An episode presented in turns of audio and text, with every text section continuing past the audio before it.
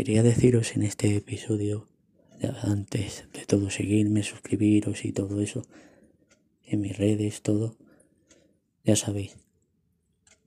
Quería deciros que en el han dicho y se ha rumoreado que hay un posible acuerdo de larga duración entre Marvel y Sony para hacer más películas de más películas de, de ellos, más películas para Spider-Man, que no solo quede en esta trilogía y en una aparición más, que quede en más películas.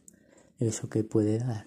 Pues estoy seguro que en, en, Los Seis Siniestros, en más películas del UCM, en más apariciones, ya os digo, muchísimas películas, puede, ya se ve, se ve que puede que aparezcan y, y que salga, ¿sabes?